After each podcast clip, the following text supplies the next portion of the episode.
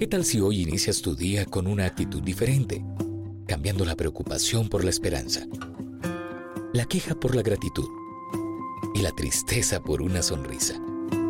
Que hoy sea tu mejor oportunidad para amar, servir y adorar a Dios con todo lo que hagas. Este es el diario de un adorador con el pastor Yacid Vargas.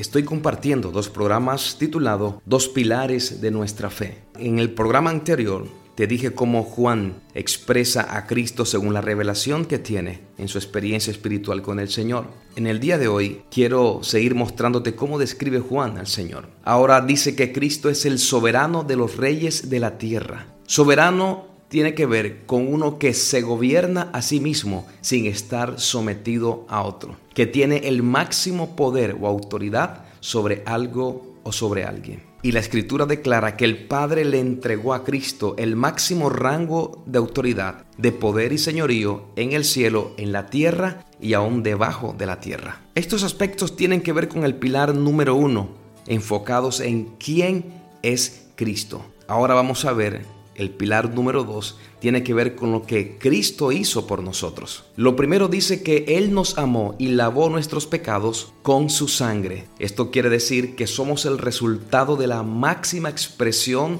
de amor y gracia del Padre reflejado en Cristo Jesús. También dice que Él nos hizo reyes y sacerdotes. Esta expresión de que nos hizo tiene que ver con una función bajo identidad correcta. Cuando dice que Él nos hizo, tiene que ver con que Él nos preparó. Cristo y el Señor nos preparó para ejercer dos tipos de actividad. La primera es ser reyes y también ser sacerdotes. Ser reyes tiene que ver con ser un representante legal bajo y con autoridad para administrar e impartir su voluntad aquí en la tierra. Y sacerdotes tiene que ver con que nos dio el privilegio de adorarle sin sacrificios religiosos, sin argumentos humanos. Ahora nosotros tenemos el acceso directo al Padre las 24 horas del día. Y dice la Escritura que todo esto que nos amó, nos perdonó, nos hizo reyes y sacerdotes, lo hizo para la gloria del Dios Padre. Cuando usted ejerce gobierno, cuando usted ejerce adoración e intercesión, esto glorifica a nuestro Padre Celestial.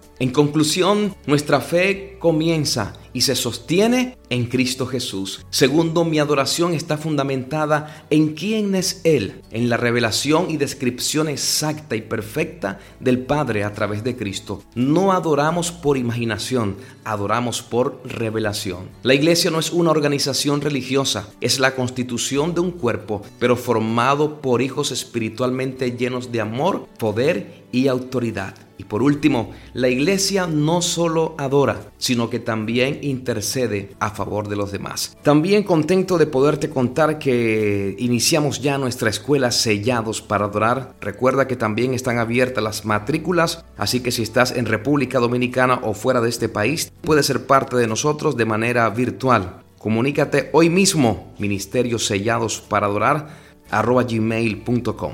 Yo soy Yacid Vargas esto fue el diario de un adorador. Bendiciones. Comparte tu experiencia de hoy. Escríbenos a el diario de un adorador gmail.com y sigue al pastor Yacid Vargas en sus redes sociales. El diario de un adorador. Principios y valores para una vida práctica y efectiva de adoración y servicio. Solicita este libro hoy mismo en amazon.com